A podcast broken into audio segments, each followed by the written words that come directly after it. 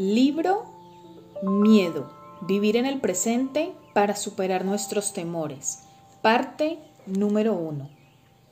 Nuestra vida está llena de momentos extraordinarios y de momentos espantosos, pero son muchos los casos en los que detrás de la alegría se oculta, por más contentos que parezcamos, el miedo.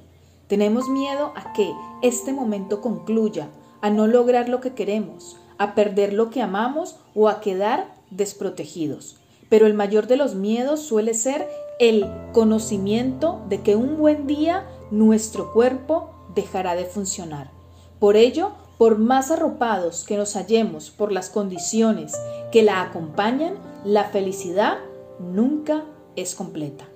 Creemos que para ser más felices debemos reprimir e ignorar el miedo, Negamos el miedo porque nos incomoda pensar en las cosas que nos asustan. Pero por más que nos empeñemos en ignorarlo y nos digamos no quiero pensar en ello, el miedo sigue presente.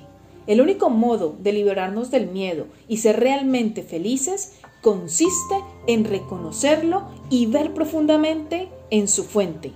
Dejemos de querer escapar del miedo, permitamos que aflore en nuestra conciencia y miremoslo directa y fijamente a los ojos. Tenemos miedo a cosas externas que no podemos controlar. Nos preocupa enfermar, envejecer y perder lo que queremos. Por ello nos aferramos a las cosas que nos interesan como nuestra posición, nuestras propiedades y nuestros seres queridos. Pero esa identificación no pone fin al miedo porque un buen día ya no podremos seguir cargando con todas esas cosas y deberemos abandonarlas. Tal vez creemos que si lo ignoramos, nuestros miedos desaparecerán, pero lo cierto es que por más profundamente que las enterremos, nuestras preocupaciones y ansiedades siguen afectándonos y haciéndonos sufrir. Por mucho miedo que tengamos a perder nuestro poder, siempre podemos mirarlo a la cara y dejar de estar a su merced. De ese modo podremos sustraernos a su influjo y transformarlo. La práctica de vivir plenamente en el presente, a la que llamamos plena conciencia, puede proporcionarnos el valor necesario para enfrentarnos a nuestros miedos, sin vernos empujados ni arrastrados por ellos.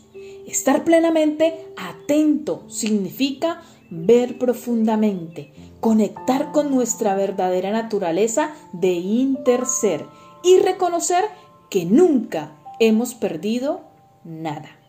El miedo nos afecta a todos, pero si somos capaces de contemplarlo atentamente, acabamos librándonos de su garra y conectando con la alegría. El miedo nos mantiene atrapados en el pasado o preocupados por el futuro. Pero si reconocemos nuestro miedo, advertiremos que ahora mismo estamos bien. Ahora, hoy en día, estamos vivos y nuestro cuerpo funciona perfectamente. Nuestros ojos todavía pueden ver el cielo hermoso y nuestros oídos todavía pueden escuchar la voz de nuestros seres queridos. El primer paso para poder mirar al miedo consiste precisamente en permitir que aflore, sin enjuiciarlo, en nuestra conciencia. Basta con reconocer amablemente que está aquí. Eso por sí solo resulta ya muy liberador. Y cuando nuestro miedo se haya calmado, podremos abrazarlo con ternura y contemplar profundamente sus raíces, sus fuentes. Entender el origen de nuestras ansiedades y miedos nos ayuda a liberarnos de ellos. Cuando puedas mirar cara a cara al miedo y reconocerlo claramente, podrás vivir una vida que realmente merezca la pena. Nuestro mayor miedo es que al morir nos convertiremos en nada. Para liberarnos realmente del miedo, debemos mirar profundamente en nuestro interior hasta descubrir nuestra verdadera naturaleza más allá del nacimiento y de la muerte. Tenemos que liberarnos de la idea de que no somos más que nuestro cuerpo, que necesariamente está abocado a la disolución.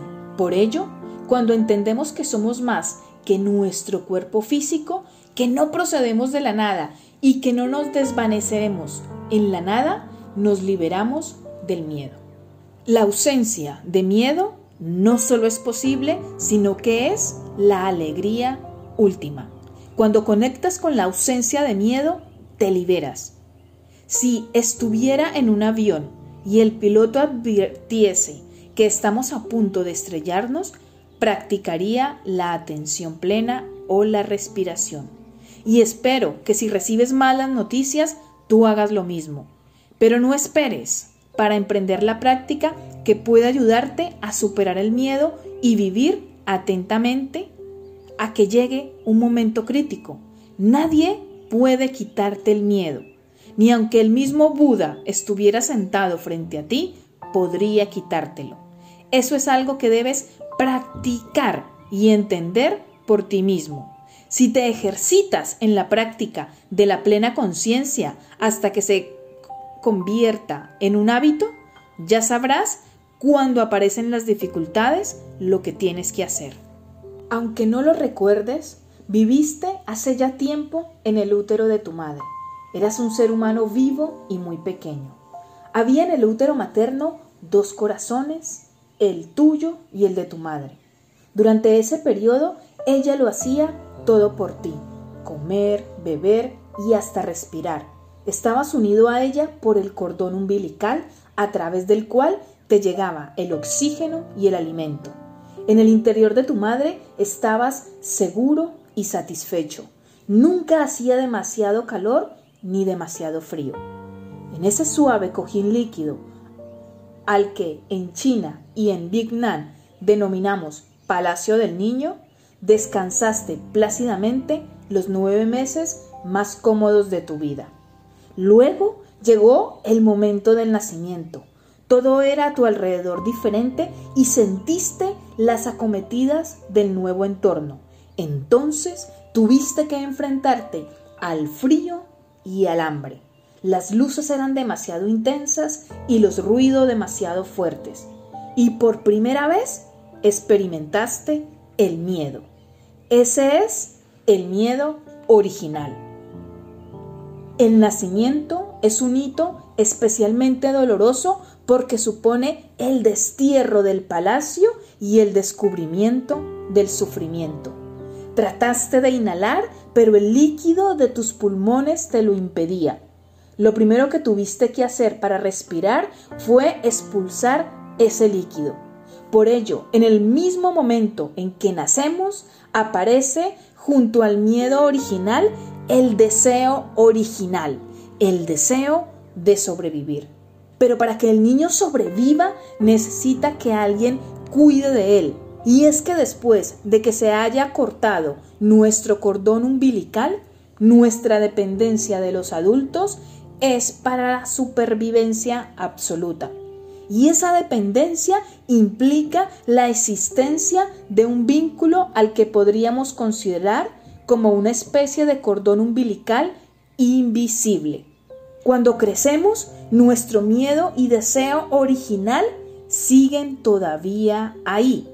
Y es que aunque hayamos dejado ya de ser bebés, si nadie cuida de nosotros, no podemos sobrevivir. Todos los deseos de nuestra vida hunden sus raíces en el deseo original fundamental de sobrevivir. De niños, todos necesitamos encontrar el modo de garantizar nuestra supervivencia. Somos impotentes, tenemos piernas pero no podemos caminar y tenemos manos pero no podemos tomar nada. Por ello necesitamos a alguien que nos proteja, cuide de nosotros y garantice nuestra supervivencia. Todo el mundo tiene miedo en ocasiones. Tenemos miedo, entre otras muchas otras cosas, a la soledad, al abandono, la vejez, la enfermedad y la muerte. Hay veces en las que tenemos miedo sin saber exactamente a qué, pero si miramos profundamente, advertimos que ese miedo es un resultado del miedo original, del miedo que experimentamos cuando éramos recién nacidos impotentes e incapaces de hacer nada por nuestra cuenta.